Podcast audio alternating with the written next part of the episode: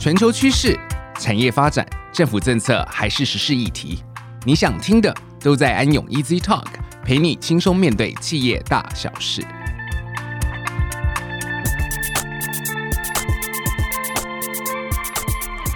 各位听众，大家好，欢迎来到安永 Easy Talk，我是安永气候变迁与永续发展服务负责人曾宇哲 Roger。今天我们邀请到安永企业管理咨询服务执行副总高旭宏 Charlie，与我们聊聊新资本主义浪潮下的永续金融趋势、金融业气候风险管理。哎，各位听众，大家好，我是 Charlie。Charlie，不久前，金管会宣布推动绿色金融行动方案二点零，还要加强金融业者对气候变迁、永续发展的管理揭露，订定了本国银行、保险业气候风险财务揭露指引。这个指引哈，它是根据金融稳定委员会 FSB 公布的 TCFD，指的是呢气候相关财务揭露建议的框架。它还要呢考量本国金融业的特性规模，来提供呢金融业者有关于各方面的啊，特别是这个气候相关的一些财务揭露的要求。那特别是金管会在本国银行、保险业者要在二零二三年起，每年六月前要揭露新一年度的气候风险相关资讯哦。哎，是啊。其实不只是台湾哦，像是英国、欧盟、香港、新加坡等国家呢，都有逐步发布相关政策或修订现有的报告规则，要求银行、保险公司、投资管理公司等金融机构去揭露包含在环境、社会与治理上的资讯，以及金融机构如何管理上述议题带来的挑战。那就以香港为例，我们可以知道说，从二零二五年起呢，与金融部门的 TCFD。资讯揭露将成为强制性的要求，而新加坡则是要求所有上市金融与非金融的公司呢，从二零二二年起，在遵循或解释的基础上，要去采取 TCFD 对齐的报告方式。所以，纵然这个强制性的程度有别呢，而部分国家采取强制的要求，其他国家则有遵从或解释的原则。但针对气候风险进行分析。并依据分析的结果进行管理和策略的设定，以及揭露成果，已经成为国际趋势。那么，Roger，你可不可以从你的经验来跟我们分享一下气候风险这个分析的执行流程？好问题。就我过往的服务经验呢，气候风险分析及执行流程，它有呃基本上两个面向的挑战。第一个面向的挑战指的是它是宏观的一个层次很大的风险。第二个部分是气候挑战，它是一个长期性的挑战，所以它时间尺度也很长。那就我的建议来看呢，第一步是气候风险的机会鉴别，它必须要根据外部性、宏观的风险因素来进行评估，例如啊，可能是自然灾害啦，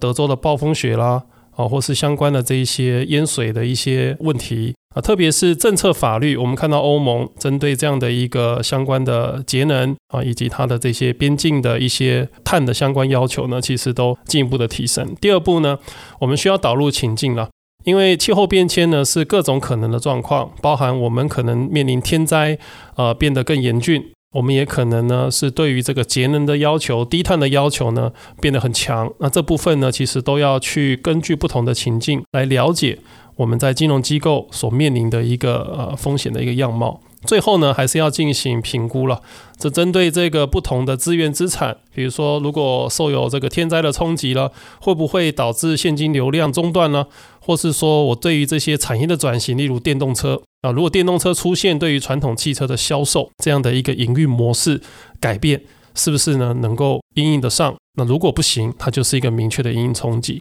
也因此呢，我们就有机会根据营运的一个冲击，进一步进行财务评估。啊，就我们知道呢，特别是在金融机构，它的财务影响分析、资产基础的分析等，还包含法律负债分析、权益资金分析等等呢，其程序蛮多的。不过最后还是要揭露了，就是我觉得金融机构做这些评估呢，不只是内部管理使用，我们也看到越来越加强的法规要求了，甚至是对外沟通的一个要求。哦，Roger，您刚刚提到的其实好多个步骤，我算一算，大概五个主要的步骤。那这个步骤是不是同样适用于呃我们现在也很关注的这个金融业，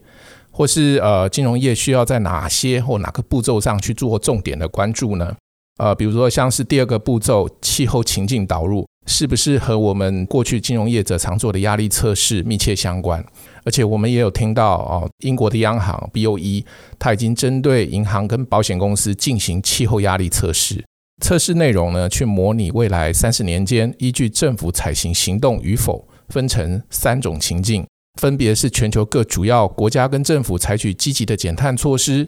有采取行动，但是较为延迟，或是不采取任何行动。那虽然本次的测试结果呢，它其实不会直接去影响到各家银行的资本适足性，哈，但是已经是气候风险管理的具体行动了。小李说的没错，英国已经针对十九家银行、保险业者进行压力的测试。我们这边就来聊聊气候情境与压力测试的关联。由于气候变迁的时间尺度真的很长。我们常看的科学报告都在探讨两千一百年时候的气候变迁的一些风险的样貌，所以从时间的尺度来看，它的确切发生的时间点其实是不好掌握的哈，因为它时间尺度很长。我们试想，今年二零二二年年初有幸来这边讨论这个议题，两千一百年、七十八年后这一系列的风险样貌，怎么样能够透过情境分析可以掌握，又能够怎么保有稳健的韧性？我想这个至关重要。也因此呢，其实它并不见得是一个精确成果的评估。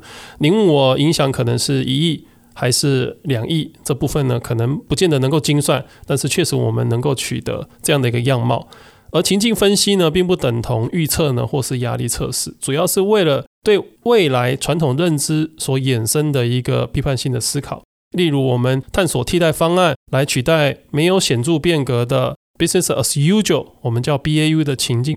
金融业来说呢，气候压力测试就是将特定气候情境下的实体风险、转型风险呢，导入成为总体经济参数的一部分，让金融业得以衡量气候压力事件对企业甚至总体经济的潜在冲击，来了解金融业在这些气候压力事件下的一个韧性。谢谢 Roger 详细的讲解。那么除了压力测试以外，还有没有哪些议题是金融业的这个业者在操作气候风险财务揭露指引时，呃，需要特别去注意的地方？有的，有的。我认为是范畴三的计算与银行业的三道防线。呃，我先说明一下范畴三的部分。三道防线，呃，其实是 Charlie 您的专长了，麻烦再请您稍后补充。啊、金融业就我自己服务客户的经验呢，观察到越来越多业者将资源投入在范畴三的计算。范畴三的意思呢，其实和制造业、化工产业不同。金融业呢，范畴一主要呢来自于它自己的排放，范畴二来自于外购的电力。对金融业来说，这些其实微乎其微。金融业量大的部分呢，来源来自于投资，所以就是范畴三类别中的一个 investment。对国际上的案例呢，许多大型银行已经针对信贷组合的客户进行温室气体排放的统计。这样的统计呢，我们就知道。我们的碳集中在哪些客户或集中在哪些产业之中？所以也观察到金融机构就衍生设定了二零三零、二零四零、二零五零的范畴三投资有关的目标。基于这样的目标要达成，第一个调整投资组合，可能会逐步减少高碳排放产业的投资配比。再将部分的资金呢，移转到具备气候变迁解决问题与挑战的一些投资标的，我想都是逐渐在发生的一个变革了。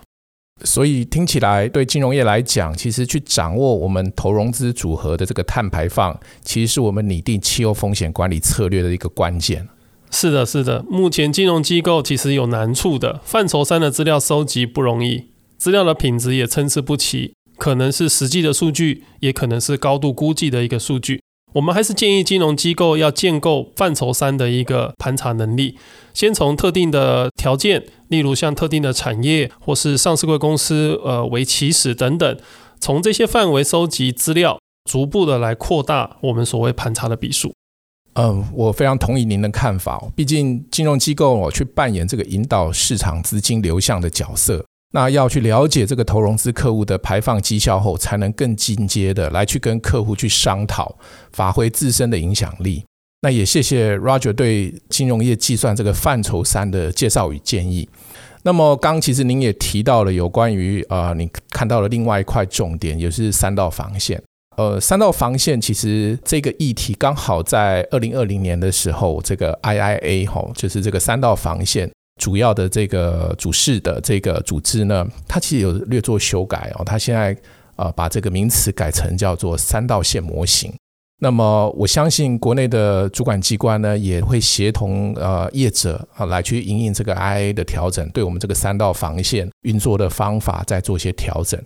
但在调整前呢，我想我们先用这个我们现在仍在使用的哦，这个金管会发布指引里面的内控三道防线架构。说到这个三道防线的职责，其实我们可以看到，比如说自行查核制度，它是办理业务的时候辨识是否有去遭遇重大气候变迁影响。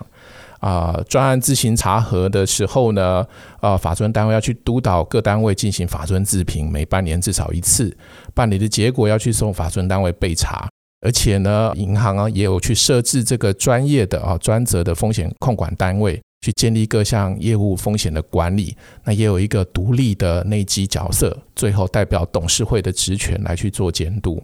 那么。可是我们可以从过去我们在因应气候变迁、因应 ESG 的问题的时候呢，我们常会看到它可能变成是呃单一特定单位的职权。那其实在这个大的趋势下，我们可以看到发展三道防线的功能，或是未来的三道模型的功能，让他们能够去 cover 呃整个气候变迁所带来的风险呢，其实呃也都是我们未来可以看到会做的转变。谢谢查理。要让三道防线的各单位执行人员在熟悉风险管理的流程中，加入对气候变迁风险管理能力。我们观察到各级金融机构看来还是需要在人员培训上投入更多的时间与资源，各部门也需要更密切的合作，或是透过一个跨职能的团队来协助开发创新的合作方案。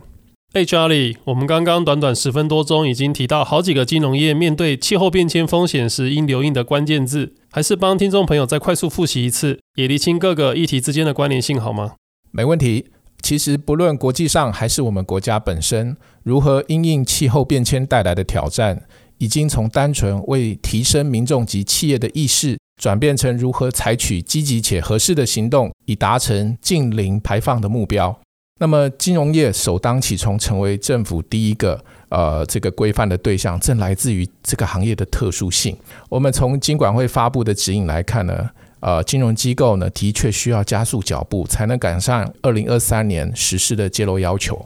没错，前面提到的情境分析与压力测试，都是金融机构透过模拟不同的减碳路径，将未来可能的政策路线以及温室气体排放的情境，包含积极的情境或是我们落后国际目标的情境纳入考量，评估营运冲击。并对财务影响进行计算的一个必要条件了。范畴三呢，则是掌握金融业碳排放强度的基础。有了范畴三的完整资讯，金融业者才能据此提出更明确的减碳策略以及路径，并且要求或是协同投融资的对象来共同达成目标。虽然风险因应措施往往都是针对单一的特定的风险做考量。但金融业者呢，我们建议以更宏观的角度去思考各风险的叠加的效应，来制定全方位的行动计划，就不以偏概全喽。以上就是我们今天的分享，感谢大家的收听，安永 Easy Talk，我们下周四再见喽，拜拜，拜拜。